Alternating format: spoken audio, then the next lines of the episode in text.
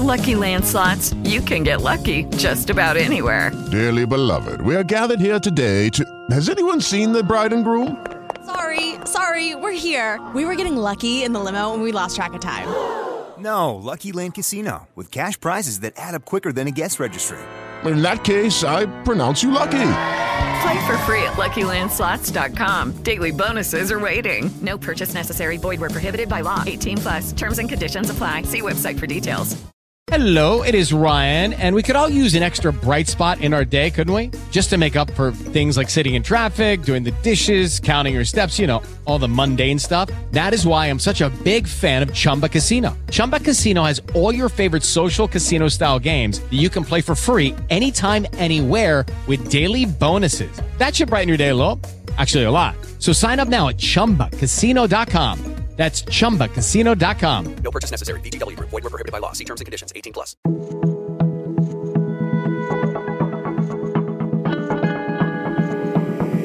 Este es un podcast. Acorde.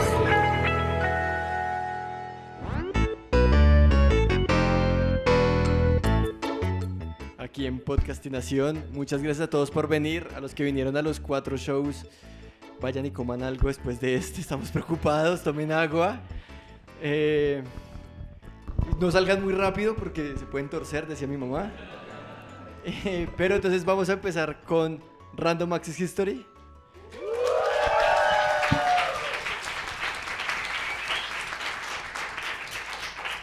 En equipo con nuestras estrellas invitadas, actualidad panamericana. Recuerden las fotos con el hashtag podcastinación y empezamos con el show. ¿Listo? Bueno, hola, ¿cómo están? Bienvenidos a esto que hemos llamado Random Access Actualidad Panamericana, RAP, con algo de historia. Eh, hoy, aprovechando que es 12 de octubre, vamos a contarles nosotros la verdadera y actualidad panamericana, la verdaderísima historia del descubrimiento de América, que hoy está cumpliendo 527 años. Entonces, pues como sabrán, Random Access History somos dos historiadores, tenemos acceso pues a la historiografía, a las fuentes históricas, pero pues Actualidad Panamericana son unos investigadores muy ásperos que tienen acceso a fuentes muchísimo más privilegiadas que nosotros y les van a contar la verdadera historia de el descubrimiento de América. Y La que, fuente- que impactan también mucho, ¿no? O sea, son fuentes re... No, sí, la, pues, cuando queremos la fuente de Caracol de la 67 entramos, nos bañamos, na- nos dicen nada. Tenemos acceso, pero VIP. La La mejor fuente de fuente de todas. de la Todos los Rebeca domingos también. vamos y nadamos, eh, yo nado ahí todas las mañanas. Son, son privilegiados, entonces, pues realmente quienes más autorizados a informar sobre los acontecimientos del 12 de octubre de 1492 que actualidad panamericana y si algo nosotros como historiadores. Gracias, Eh, gracias. Si algo, pues realmente a quién le hacen más caso, ¿A, a- a- a ellos o a los historiadores que llevan muchos años diciendo, ay, eso no es así, eso es más complejo. Se tienen más impacto ellos. Sí, fuentes de autoridad, realmente me quito el sombrero. Pero simbólico. ustedes tienen el WhatsApp de Colón, nosotros no. Bueno, sí, Sí. ahí sí ganamos. Eh, vamos a comenzar un poco hablando sobre por qué o qué carajos hacía Cristóbal Colón en el Océano Atlántico, si el mundo europeo había sido muy mediterráneo hasta ese momento. O sea, ¿por qué los europeos estaban explorando el Atlántico? ¿Por qué no lo exploraron antes? Y sobre todo, ¿por qué se toparon con América? Sí, era, era muy mediterráneo sobre todo porque en esa época sonaba Mediterráneo de Serrat a toda hora y pegó durísimo por esa época. Ya aquí son muy jóvenes, no habrán oído Mediterráneo, fue un éxito de Joan Manuel Serrat, que en esa época sonó durísimo en, en todas las emisoras de, de Europa. Eso Sí. hizo que fuera una Europa muy mediterránea. En, en Ecos del Atlántico fue top top 1 por muchas Sí, semanas. Y en Ult- Ultramar Estéreo, del, del que vamos a hablar ahorita, Ultramar Estéreo, que es un, ac- un actor clave en el descubrimiento, pero ya... Desde Venecia hasta Cádiz, entonces eso era lo que, lo que más sonaba. Si ven, ese tipo de datos no los tenemos nosotros porque e- eso no está en las fuentes históricas, eso solamente está en las investigaciones que hacen Actualidad Panamericana. Claro, uno, uno lee las fuentes y no dice cuál era la canción top. No. En ese tiempo. No, y, y A usted le dicen quién era el visitador, quién era el oidor, quién era el rey y el virrey y todo eso, pero No, y, y de no, ahí en emi- adelante. sí, no, y emisora fue, por esa emisora fue la que le dicen a Colón eh, que el estrecho de, de- Gibraltar. de Gibraltar es- había derrumbe.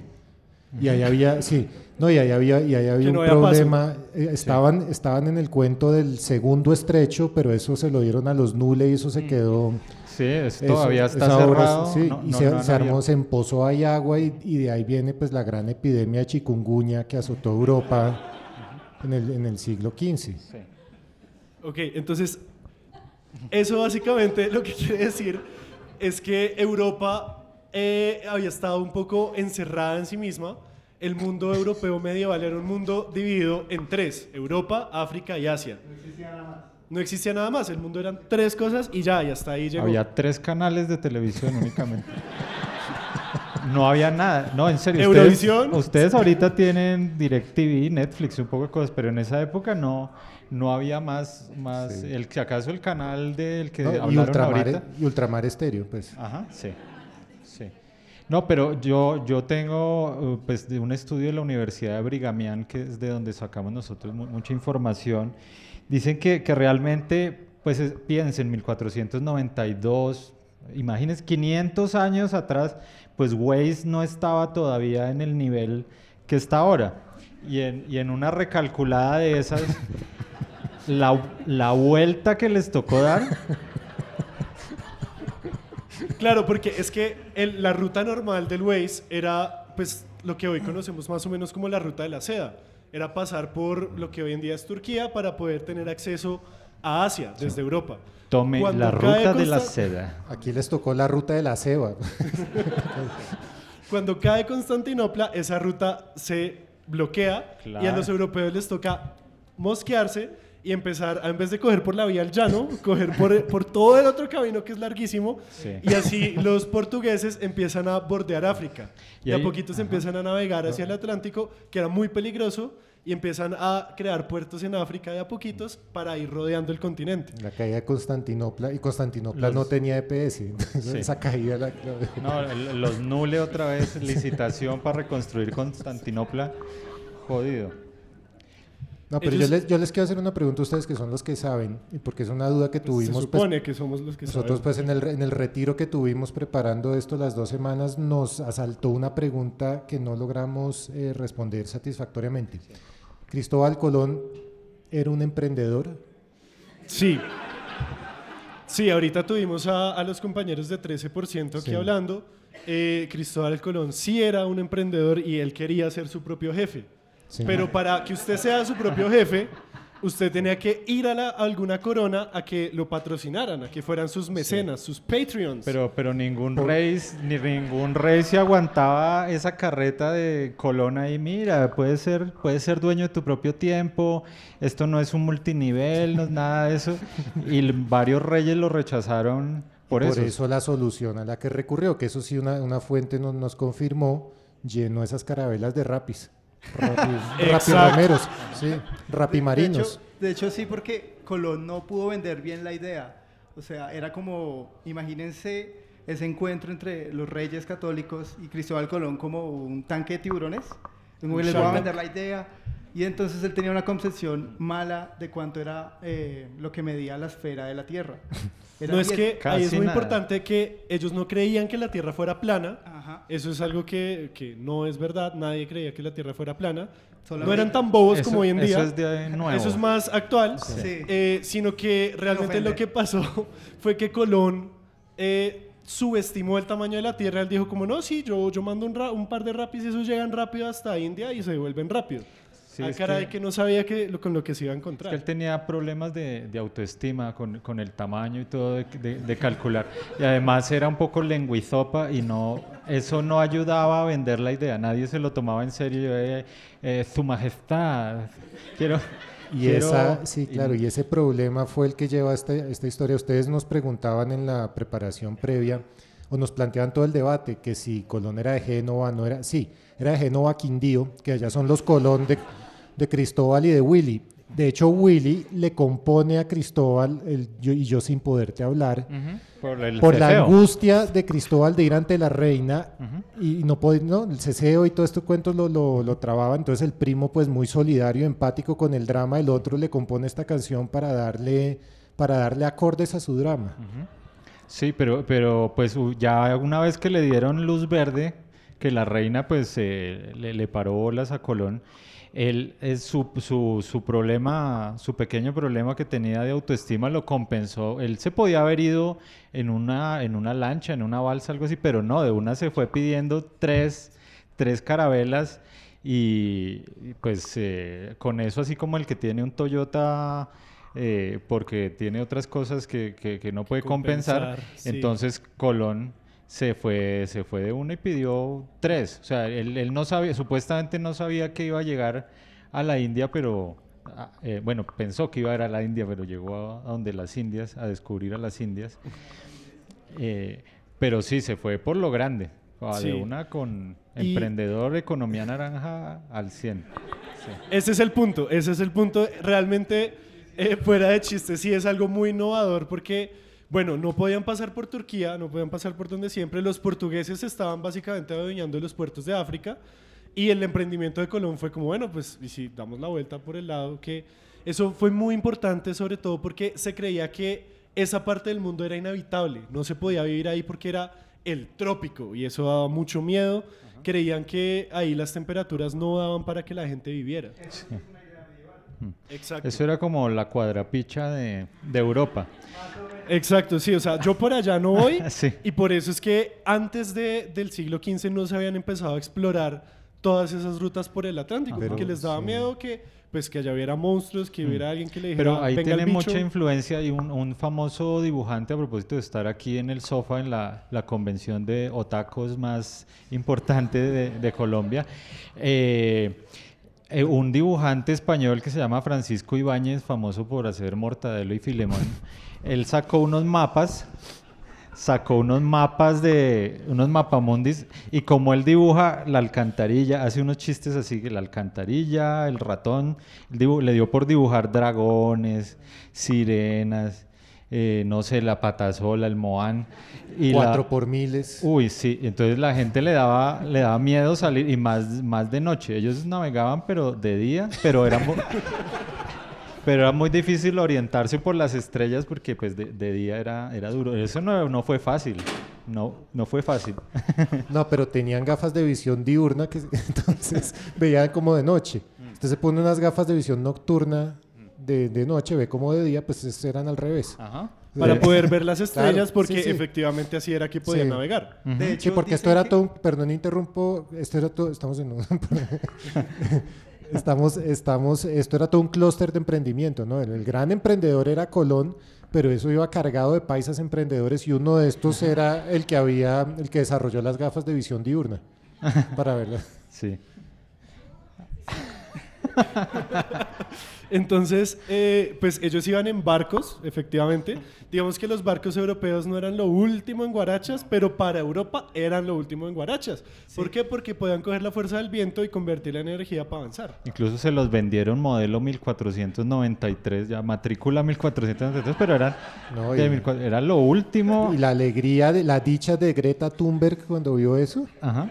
Sí. De hecho, la cuarta carabela se llama Greta, la pinta de la niña, Eh, pinta de la es- niña Santa María y la Greta. Eso no se los han contado, pero sí, la cuarta era, era Greta y ahí eso iba lleno de osos panda. Claro, le pusieron el nombre a cambio de no cargarla, porque pues las tres semanas dando dolor. Eh, Pues digamos que para Europa la tecnología de esos barcos sí era como muy de punta y se aprovecharon mucho de toda la experiencia de, de navegantes portugueses que, pues como sabrán, pues Portugal es básicamente una costa y eh, pues la única forma que Portugal tenía para sobrevivir era comerciando y pues comerciaban en barco. Entonces los españoles recogen mucho de esa experiencia y en esos barcos españoles también iban muchos portugueses. No solamente como el gran imperio español, sino pues... Ah, así llegó Queiroz. variadito. A dirigir la selección, sí, en Sí. un barco. Tardó tres meses. Mm. No, y, y, eh, fue, fue una gran suerte que era tecnología de punta porque si se hubieran ido de lado no habían llegado, pero nunca. Iban así derechito. Y eran barcos de energía solar. Y eólica, era muy limpia, eólica. Yo, eh, solar porque el sol calienta el viento, crea las corrientes y empuja los árboles. Los árboles, los barcos. Eso no se los habían contado tampoco. Ni las fuentes. Energía ¿sí? solar, ¿Sí esa fue el aporte de Greta en, el, en, en este emprendimiento. La brújula era otra de las piezas de tecnología que era como, uff, de punta.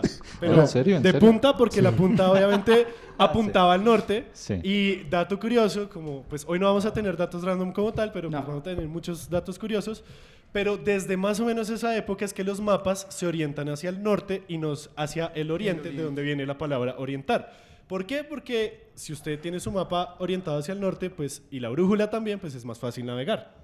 O sea que antes apuntaba hacia el oriente. Hacia el oriente brújula. los mapas normalmente. Hasta- La parte de arriba de los mapas era el oriente. Wow. Claro, pero- pero Hasta usted- que instalaron por fin el polo magnético, eso fue un emprendimiento también tenaz, llevarse un imán, pero berraquísimo, del oriente hasta el norte con ese frío, los osos polares, todo. Pero el tema, el tema de las brújulas, creo, el tema de las brújulas lo, lo, habla- lo desarrollamos en un nuevo capítulo de nuestro podcast. Exacto, por eso quería hablar del tema. Claro, ustedes claro. saben mucho de brújulas. Uno, uno dice brújula y yo creo que todos acá se imaginan pues este A una cuasi vie- relojito. a una viejula en una escóbula. pues para allá vamos. La brújula que llevaba, que llevaba Colón era en realidad un asistente administrativo de una oficina de contabilidad en Madrid. Que claro, es que hay brujis, pero hay brújulas también. En, la- en las oficinas hay mucho, se da mucho este el trato de brujis, bruja, hay bruja. De repente se, se inventaron las brújulas. Brújula. Y la, y la brújula era una señora pues con su traje de oficina, sastre, pañoleta, que iba siempre así. Ajá. Siempre muy, Pero era, muy era orientada. brújula, porque recibía trato de brújula de sus pares. Se llevaron cuatro brujis ahí para que brujearan en... Y era ella la que se ponía las gafas y decía para dónde tenían que ir. ¿O Claro. no? Un poquito los Claro, guiaba. claro. Los guiaba, los guiaba ahí. Sí. Pero bueno, eh, también queríamos hablar un poquito también de las personas que estaban en el barco, ¿no? Aquellos, Claro. aquellos tripulantes que siempre nos han vendido la idea de que Ah, fueron sí. ladrones, violadores, asesinos.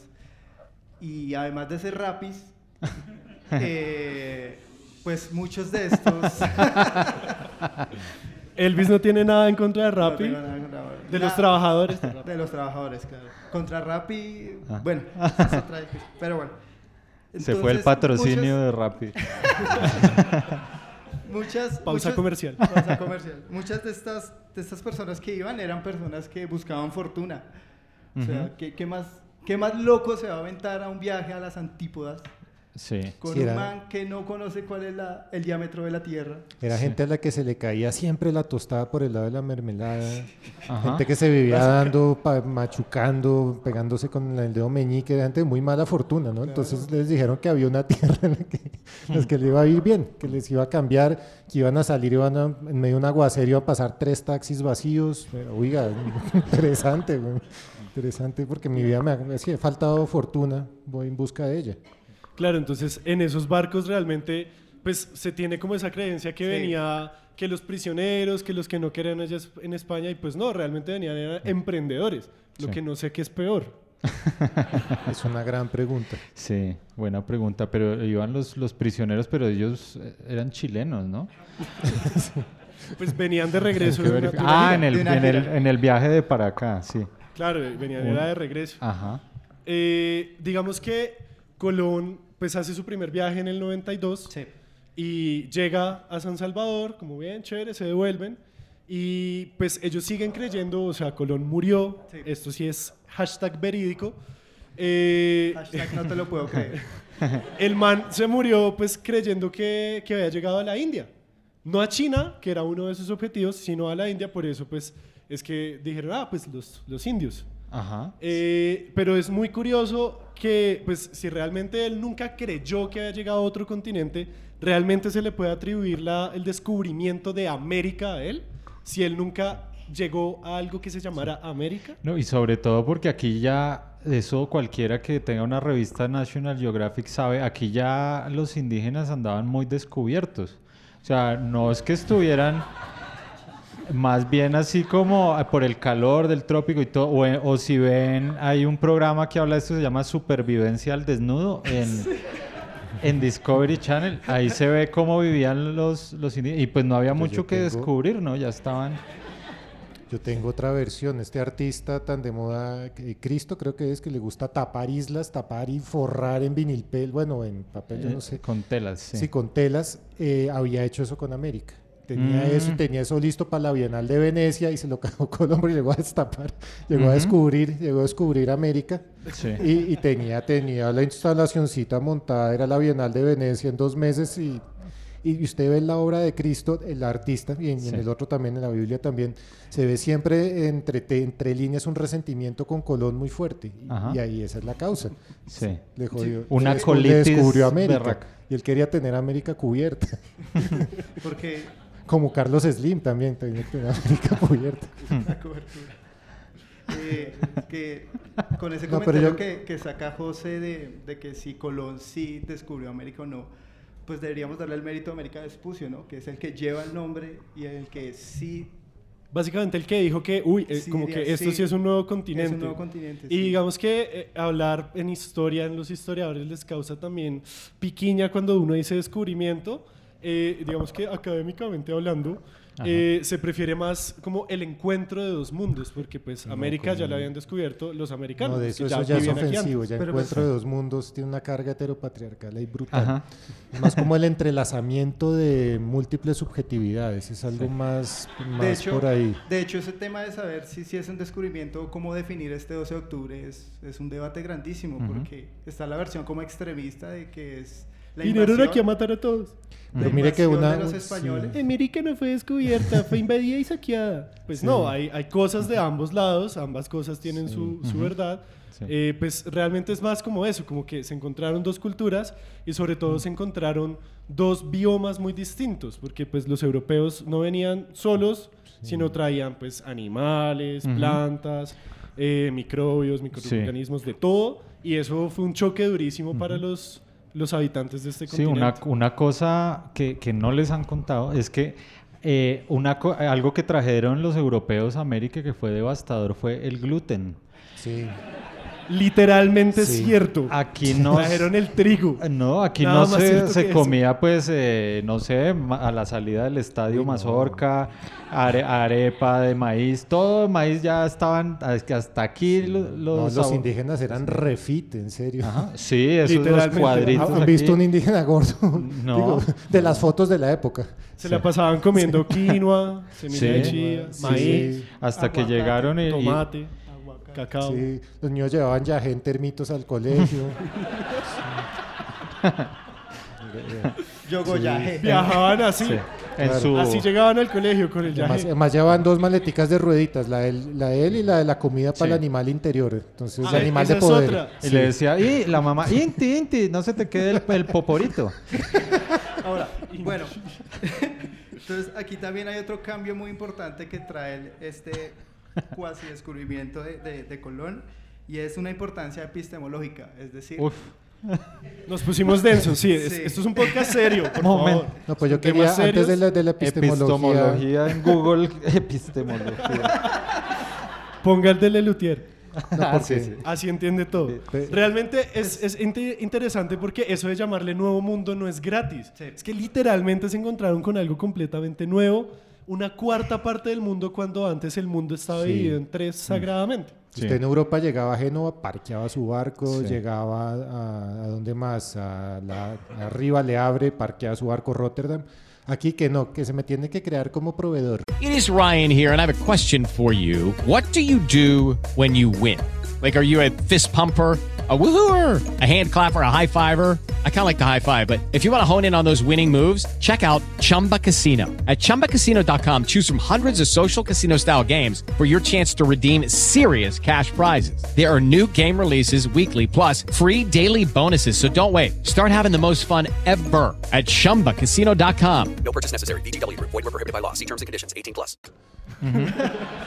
Sí.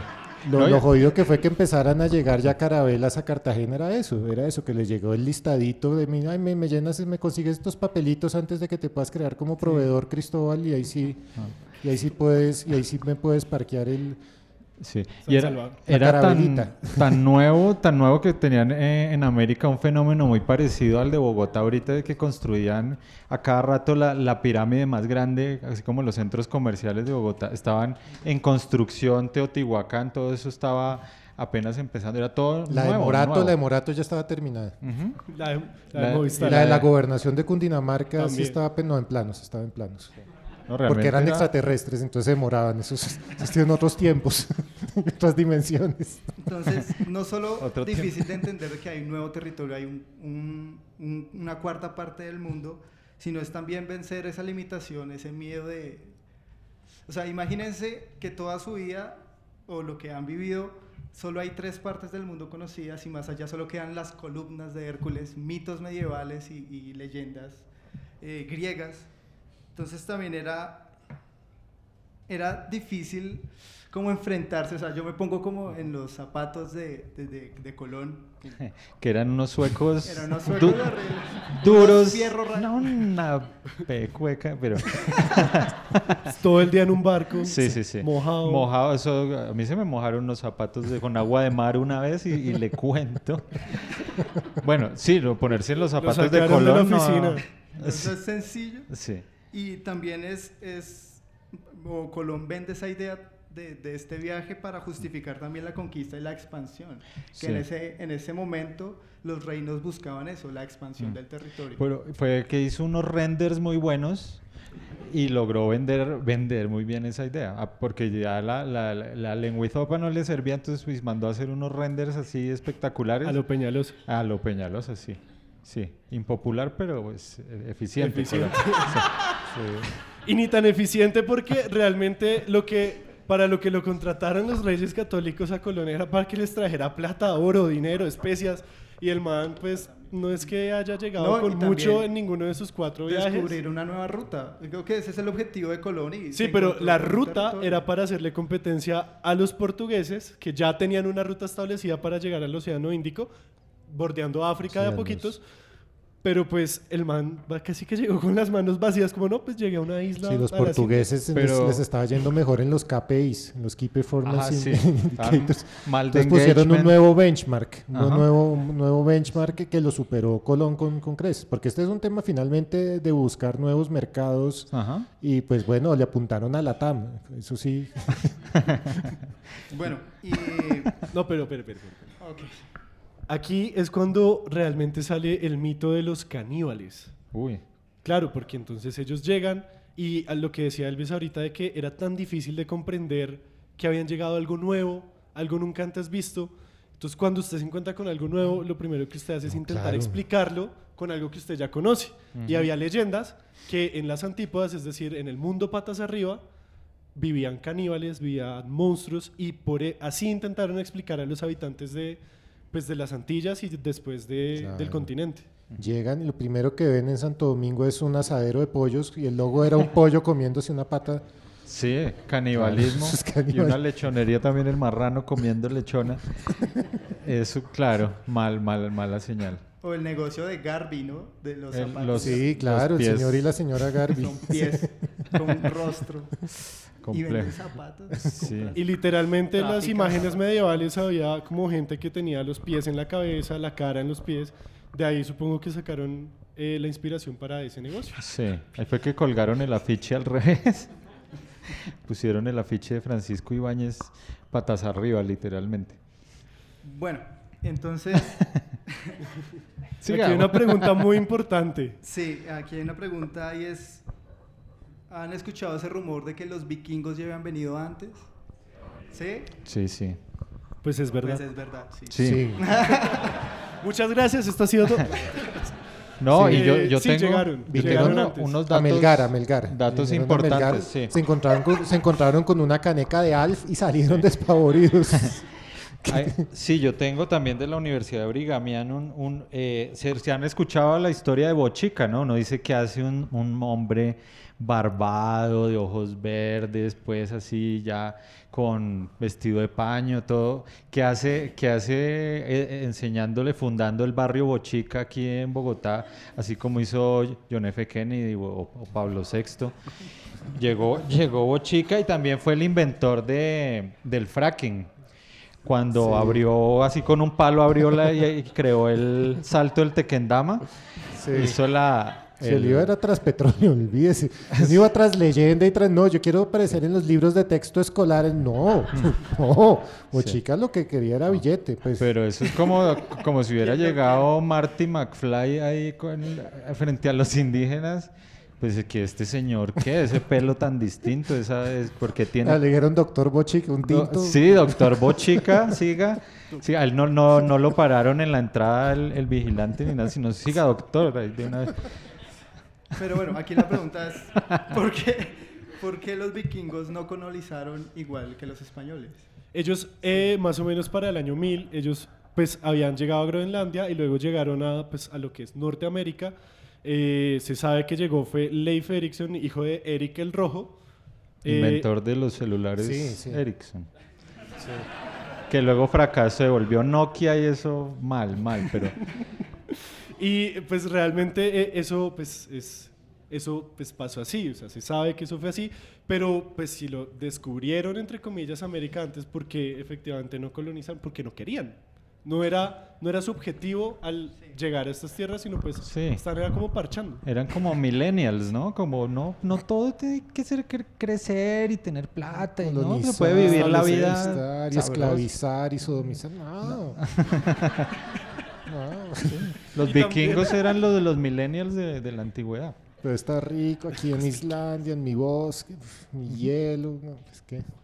Sí, eh, igual no, no traían, digamos, todo el armamento biológico que sí traían los españoles, los británicos, como los caballos, como... No, el, el Ah. vikingo, no, no, no, el vikingo medio, usted ve el vikingo medio era un tipo muy precario en términos ideológicos.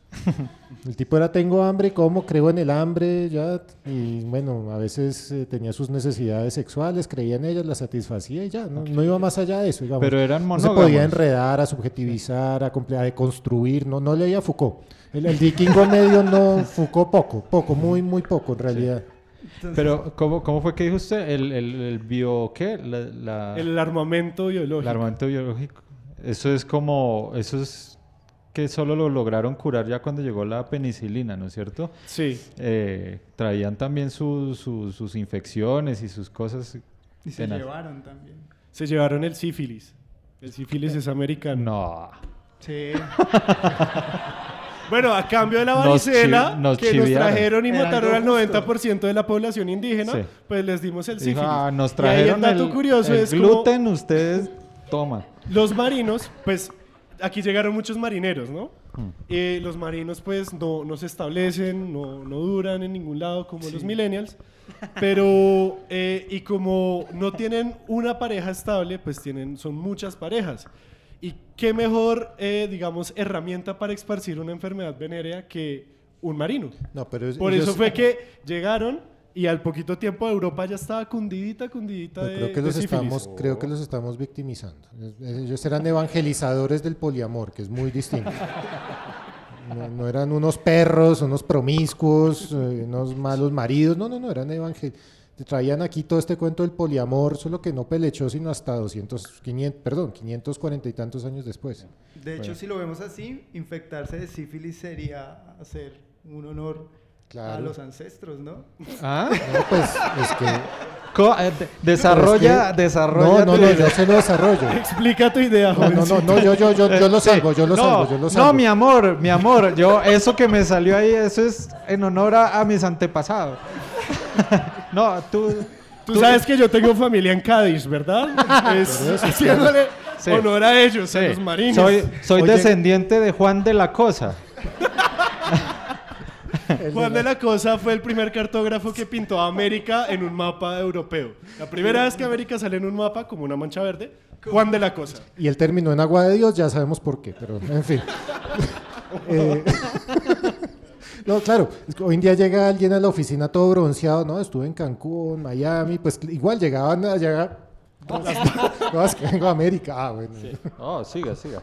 Pero Ju- Juan de la Empezaban a echar Cosa, alaridos en el orinal. pero no es que- gracias a su apellido Juan de la Cosa, era el, el hit de los memes de, de la época. 1492 meme, el todo era Juan de la Cosa y de segundas era los hermanos Pinzones, que eran, por si no lo saben, eran unos marineros. Con este chiste tenemos 50 años. Chiste viejo, eso es como un bolero como de Sí. mis abuelitos.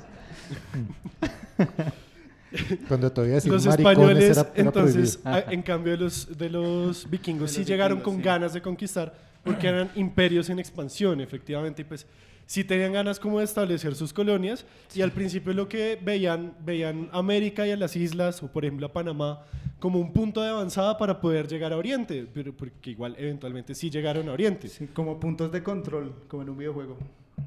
Es como si fueran para la costa, llegaron, llegaron a Huachica, pero era rico Aguachica, que uno saca. Que uno saca, Es sí, sabroso algo Aguachica. después seguimos. Sí, se amañaron en Aguachica, pelecharon en Aguachica, a la costa. No, qué pereza. Eh, pues no sé, ¿qué más quieres hablar, Elvis? ¿Qué otros datos? No, el- hay un tema clave. Ellos llegan, y sí, con el tema del comercio, pero claramente, y esto sí también bordeamos la realidad, el tema era la iglesia de garaje. Pues primero construyeron catedrales para legitimarse y tal, iglesias, ah, pero no, ellos tenían el plan de negocios, estaba a 550 años, y lo tenían muy, muy, muy claro que ya para esta época, chao catedrales, chao parroquias, iglesias eh, católicas, bueno, con todas las... Y lo que iba, lo que iba a dar billete era el garaje, ¿no? La, iglesia de garaje, el pastor, que, que el pastor eh, tiene una fugia económica, que venga el, el datáfono, en fin. De hecho, No, pero- en, el, en el primer viaje solo van emprendedores. Ya en los siguientes viajes de Colón sí van las iglesias de garaje y, y otra serie de, de personas, colonos, granjeros, animales. Colonos eran los primos. Los primos. Ajá. Los primos de Colón, Pero exacto. venga, ustedes, yo- ustedes me van a sacar de una duda. ¿Colón finalmente de dónde era? Pues Sí, eh, eso se debatió mucho. Eso es un tema, fue un tema de debate durante el siglo XX, sobre todo en la época del franquismo se debatía mucho el origen, la nacionalidad de Colón, como si en esa época hubieran las mismas naciones de hoy en día. Sí. Pero hoy en día sabemos que él es genovés. O sea, sí, Sí. de Génova. De Génova Quindío, como ya. Y se... No, vayan a Génova, ahí está el Museo Colón, es bien bonito. Es, es una puerta para Willy y otra para Cristóbal, pero pues igual usted conoce a los dos Colón a profundidad. Y por el Colón. Otro, otro dato es que, eh, pues, sabemos que ellos en los primeros viajes llegaron a las islas, a las Antillas, pero Colón alcanzó a pisar piso continental. En su tercer viaje, en el 98, llegó a costas venezolanas, de lo que hoy en día es Venezuela. Muy Ah, interesante ese dato. Compró no bolívares. Le dijo, "Ah, eh, no, no llevo oro, pero voy a- la reina se va a poner feliz con este bultado de bolívares que llevo para...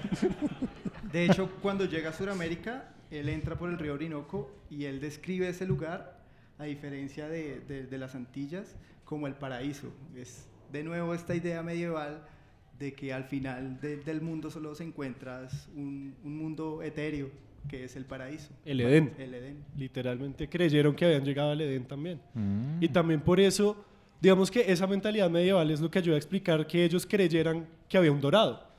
Y uno, uno de nuestros profesores nos contaba una vez que, que lo que hacían los indios, los indígenas, era que a medida que los españoles iban entrando en el continente y preguntaban, no, que el dorado, que dónde queda el dorado. Y le decían, sí, más adelantico queda, más adelantico. Y así hasta que pues Por toda exploraron la todo el continente y 26. no encontraron nada. Está subiendo. Como cuando un rolo no sabe dar dirección, ah, sí, al fondo a la derecha, tres cuadras Sí. y llega. Sí, la Pero confusión clave, es que... un, momento, un momento, José, clave señalar con la boca. Eso. Yo no lo puedo hacer, digo, lo estoy haciendo, pero pues no Sí. lo pueden ver. Con el pico. Sí. Se señala con el pico. Esa es otra gran exportación eh, realmente colombiana hacia Europa. Es el- la habilidad de señalar con, con la boca. Véala ya. Eso pegó mucho en Ámsterdam en el 72. sí, sí, Era la última, la última moda. ¿Y dónde está el coffee shop que acaban de abrir para la marihuana? Señal, ah, no, est- estás en lo que es. Lástima, Lo mismo murió. pasaba en Sí. América en, en las primeras décadas del siglo XVI. Eh, hostia, pero ¿dónde queda el dorado? Por allá. Pero, pero entonces, a ver, si no llegó el oro donde la reina, y acá decimos que nos robaron todo el oro, ¿dónde está el oro? La, la respuesta corta es que España se la mecateó en cositas. Wow. Sí llegó mucho oro a España, mucha Sí, plata sobre todo, pero se la mecatearon básicamente. Mucho yate, mucho bling bling, mucho reggaetón. Fiestas en Sí, Ibiza. porque creían que estaba en Guatavita y nosotros en nuestra web lo revelamos.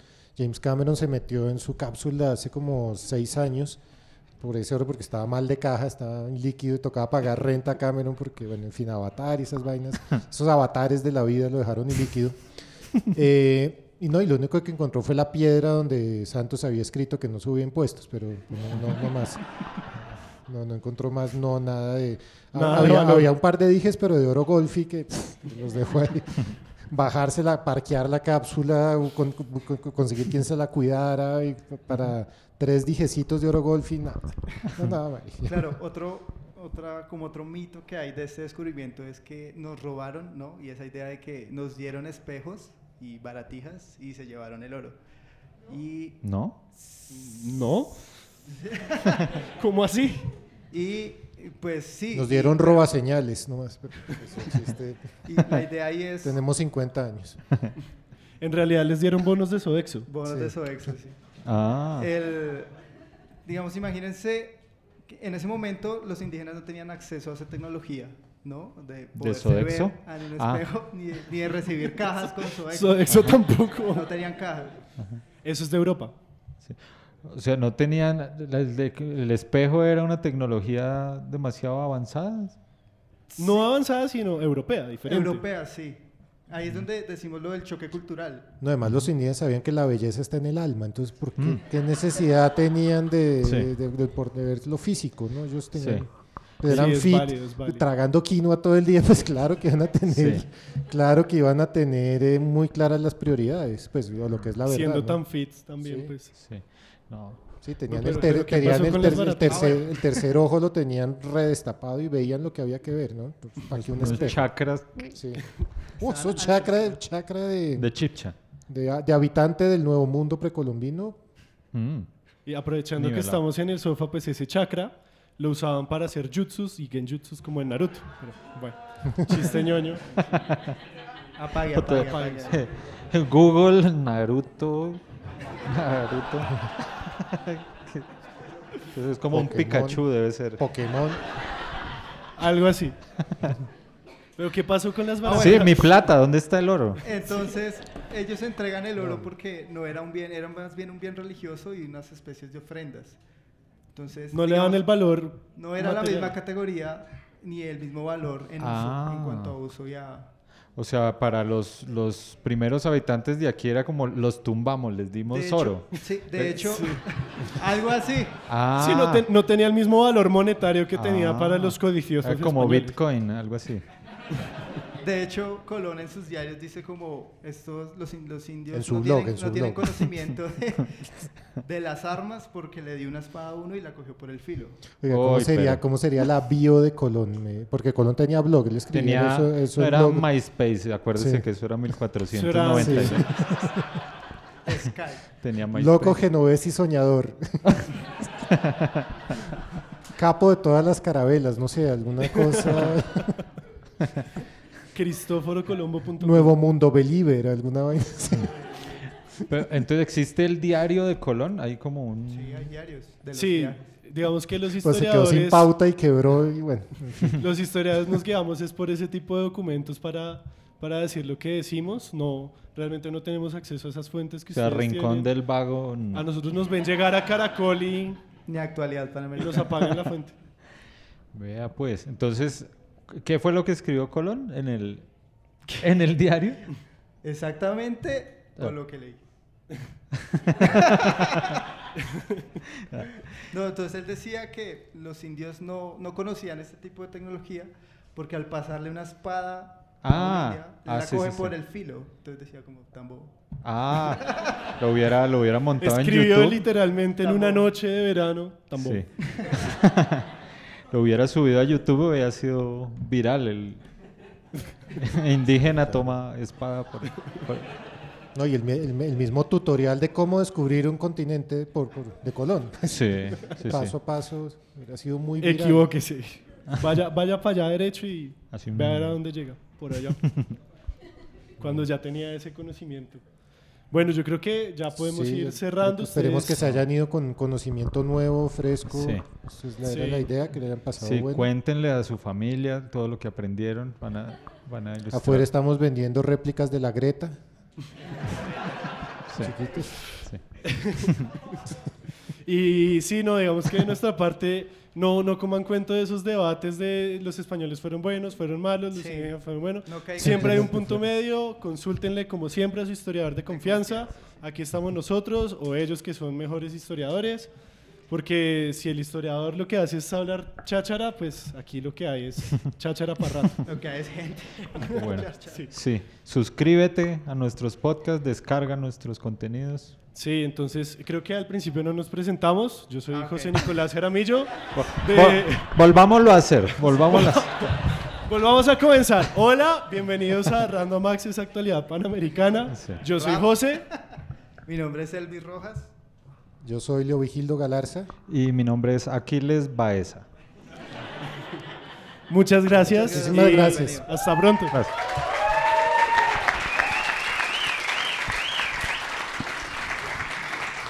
Tengo stickers del podcast por si alguien quiere.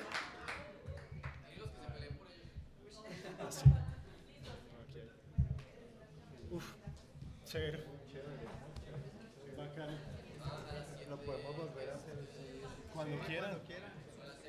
Hacemos fiestas infantiles, efemérides en general, A ver, fechas especiales. amigos, gracias a todos por asistir a Podcastinación. La primera parte fue una sesión de asesorías a podcasters que salió muy bien. Esta parte de podcast en vivo, mashup, im- experimento que creo que no se ha visto en ninguna parte también. Espero que ya puedan conocer los otros podcasts que se mezclaron acá y se vayan con nuevas ideas y nuevas ganas para escuchar.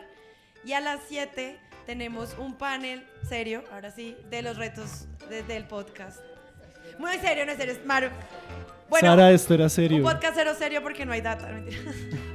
Eh, a las 7, entonces da- dense una vuelta por los pabellones, compren stickers, Pikachu y cosas. Pero nos vemos aquí a las 7 otra vez ya para darle un cierre increíble a Podcastinación. Así que no nos decepcionen y vuelvan.